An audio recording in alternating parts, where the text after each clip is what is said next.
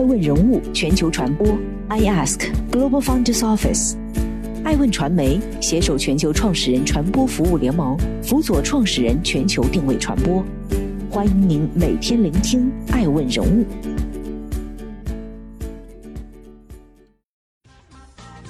Hello，大家好，欢迎大家的守候。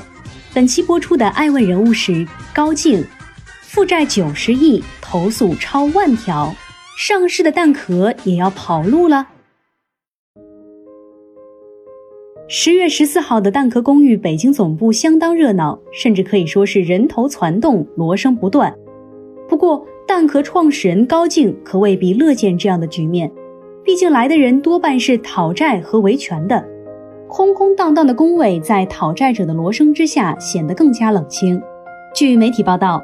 在当日蛋壳办公现场，从蛋壳的工程合作商保洁到蛋壳公寓的业主、租户，前来维权的人群几乎涉及了长租公寓的完整业务链条。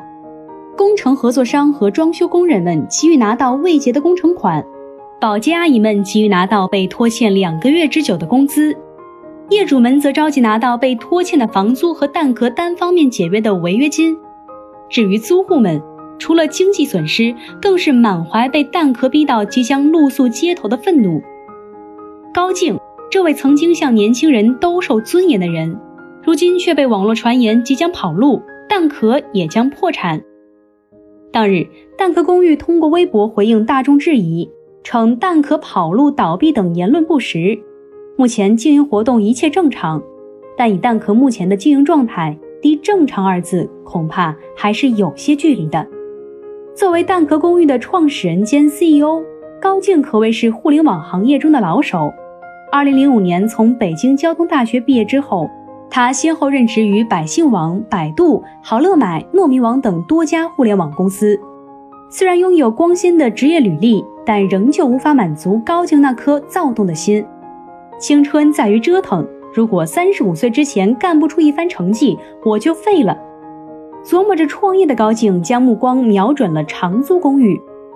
在一线城市高昂的房价下，房屋租赁业务有着万亿量级的市场。但高静发现，这个领域存在着房东和租客之间信息不透明、黑中介等诸多痛点。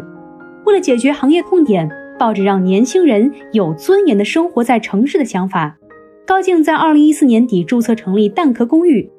之所以叫蛋壳，也有个充满温度和情怀的解释。他希望能为每个身处异乡的人都提供一个温暖的壳，孵化自己的梦想。与温情满满的品牌不同，高静创业则有着壮士断腕的勇气和决绝。他与共同创业的三个哥们儿约定，准备好一年不开工资，成败在此一举。如果一年后还发不下来工资，我们就宣告创业失败。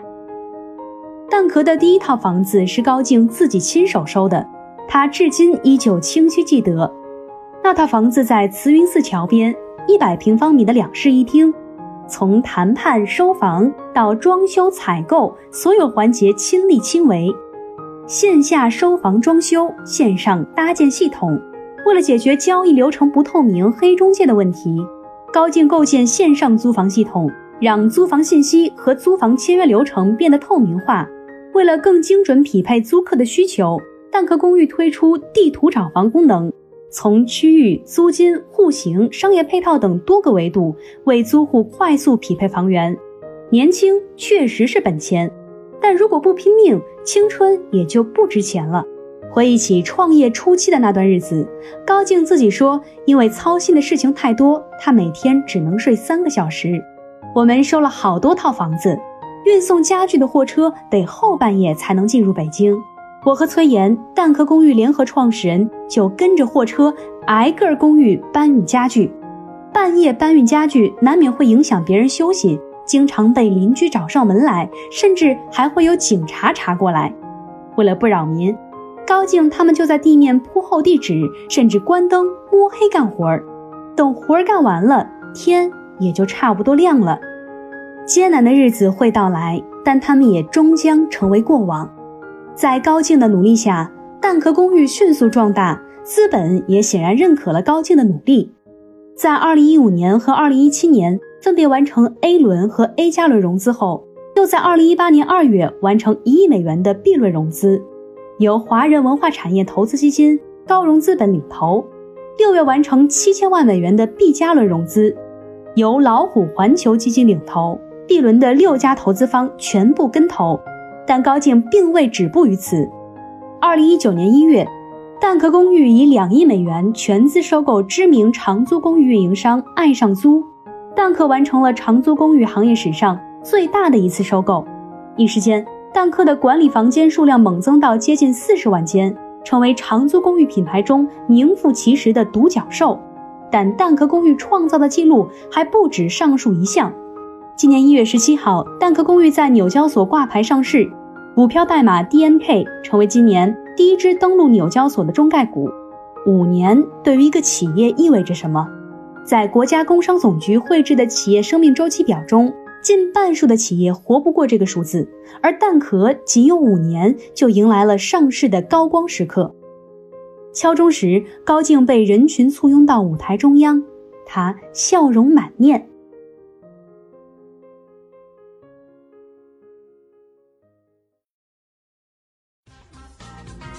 欢迎继续聆听《守候》，爱问人物全球传播，正在播出的爱问人物是高静。当情怀让位给现实，火热之下，隐忧仍存。尽管蛋壳的营收在飞快增长，但公司亏损也在持续加剧。蛋壳公寓财报显示，二零一七至二零一九年，蛋壳公寓营收分别为六点五七亿元、二十六点七五亿元、七十一点二九亿元，亏损则逐年增长到二点七二亿元。十三点七亿元，三十四点四七亿元。截至二零二六年一季度，蛋壳现金及现金等价物为八点二六亿元，但总负债达九十点二七亿元，资产负债率高达百分之九十七点零六。究其原因，这与蛋壳为了抢占市场，抬价从业主手里收房密切相关。一位蛋壳管家透露，以丰台区的正规两居室为例，蛋壳从业主手里的收房价为每月五千元。但这套房源能租出的价格仅在一千九百到两千五百元之间，换言之，房租收入根本不够覆盖成本。以高进低出的亏损方式去抢占市场，蛋壳的财报自然不会好看到哪里去。然而，除了财报数据等里子不好看，蛋壳公寓的面子也未能保住。疫情期间，蛋壳一方面要求房东减免房租，另一方面却没给租户免除租金。甚至与租户解约，这波一鱼两吃的操作瞬间燃起租户与业主的怒火。不过这些都不重要，很多时候情怀都要让位于市场现实。那个曾经向年轻人许诺尊严生活的高静，也未能跳脱出互联网公司跑马圈地的运营逻辑。在他看来，拿到足够资金进行跑马圈地、快速扩张，才是现阶段的头等大事。不过，就在深圳处置蛋壳公寓业主讨要租金、聚众维权的事件中，有关部门又发现了蛋壳存在租金贷的情况，一波未平，一波又起。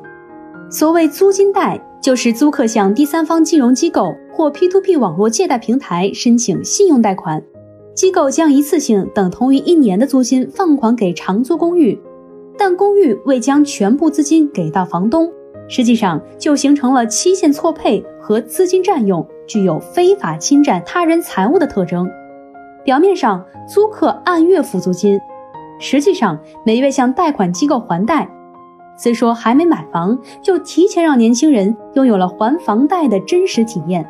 另外，自今年八月以来，北京、广州、深圳等多地的蛋壳公寓出现了断网情况，租户联系管家保修，却被取消了维修订单。蛋壳公寓因为出现退款过慢、无故断网等原因，遭到了大量租户投诉。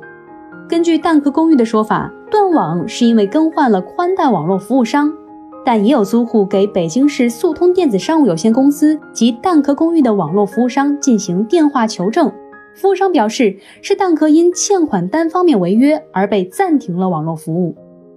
更要命的是。同样在八月，创始人高静被曝疑似涉及六亿元国有资产流失问题被调查。这让原本就深陷各种丑闻的蛋壳似乎更加风雨飘摇。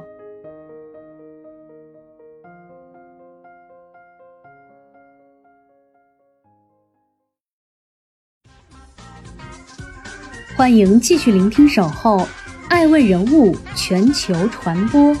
正在播出的爱问人物是高静，是一家之难还是行业之困？蛋壳的现状或许只是整个长租行业困境的一个缩影。在消费升级的大背景之下，具有更好的居住体验和更高性价比的连锁品牌长租公寓越来越受到年轻一代的欢迎。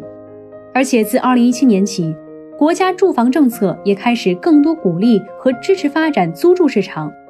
一方是政策支持，另一方是巨大需求。原本有着光明前景、被视为朝阳产业的长租公寓，却乱象迭生。众所周知，规模是互联网运营思维的基础，而长租公寓的运营普遍具备互联网运营的特征。近些年，长租公寓打着规模的旗号，跑马圈地、囤积房源，但是长租公寓本身并没有足够多的资金来支撑其领地扩张。于是便想出了以年付的形式收取租客的钱，但却按照月付的方式向房东支付租房款，即行业内常说的长收短付。高进低出和长收短付构成了长租公寓的两大业务逻辑。归根结底，还是利用期限错配获得现金流，以持续扩大房源和自身的业务规模。有行业内人士称，这种业务逻辑本身就存在极大风险。首先，高进低出造成的租金差亏损缺口达到一千五百到两千元每间，绝不是平台通过规模效应降低运营成本就能解决。而租金差持续亏损，意味着平台亏损额随业务规模扩张水涨船高，正如蛋壳连年上涨的亏损额。其次，长收短付模式一旦遇到疫情等突发事件。会导致新租客与新租金收入骤降，平台没有足够的新租金收入用于兑付房东租房款，导致大量房东中途毁约收回房子，租客则要求索回剩余租金，倒逼长租公寓平台资金链断裂。当长租公寓的资金消耗殆尽，甚至连基础的运营成本都无法支付的时候，他们也似乎只有关门倒闭这一条路可选了。也正因为如此，暴雷跑路的长租公寓屡见不鲜。八月二十七号，有杭州的租客表示，刚在长租公寓有客交了两万多元房租，中介就拿钱跑了。八月二十九号，杭州又一家长租公寓潮客跑路。同期，上海蓝月企业管理咨询有限公司及蓝月公寓在浦东的办公室也是人去楼空。因此，当蛋壳跑路的传言在网络上出现后，即使作为一家在纽交所上市的公司，相信他暴雷跑路的人也不在少数。在蛋壳维权现场，虽然维权人数众多，但各方人员均表示，还是希望蛋壳能渡过难关。五年时间，高静确实拥有过属于他的辉煌时刻，但商业毕竟还是一场持久战。一开始或许比拼的是灵感、勇猛和运气。但接下来拼的是坚韧、格局和理性。问题是，高静将以何种姿态开启蛋壳公寓的下半场？混乱是新秩序建立之前的必经阶段。蛋壳能否在行业洗牌后，仍旧保持长租公寓市场的头部平台地位？我们静观其变。